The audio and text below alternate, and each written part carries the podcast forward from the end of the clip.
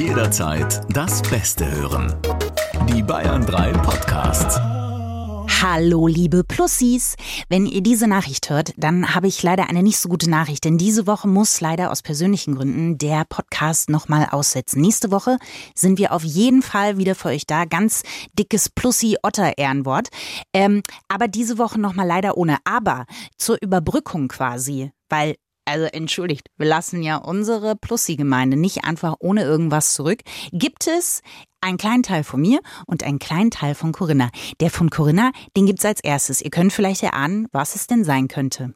Eine kleine, kurze Ansammlung von Flachwitzen, die euch auf einer Welle des humoristischen Niedergangs, möchte ich sagen, dahin gleiten wäre ein zu freundliches Wort.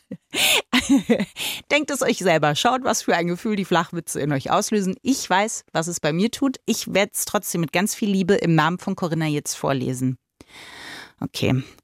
Egal wie gut du schläfst, Albert schläft wie ein Stein. Egal wie gut du fährst, Züge fahren Güter. Da habe ich persönlich ein bisschen gebraucht. Ich habe es ja mit Flachwitzen, ich verstehe die ja meistens nicht. Das ist das Problem eigentlich. Okay. Und welche Sprache spricht man in der Sauna? Schwitzerdeutsch. Okay. ich möchte sagen, ihr habt es überstanden. Jetzt noch zu meinem Teil. Um über diese Woche ohne Freundschaft Plus hinwegzukommen, gibt es einen Hinkelstein des Glücks für euch, möchte ich sagen. Der Stein, nämlich für gute Laune, die er ja jetzt sicherlich braucht nach dieser 50-prozentigen Hyobs-Botschaft. Hyobs, Hiobs. Ähm, der Stein für gute Laune, der Hinkelstein, ist der Zitrin. Zitrin, der leuchtend gelbe, Corinna würde jetzt nämlich fragen, welche Farbe er hätte.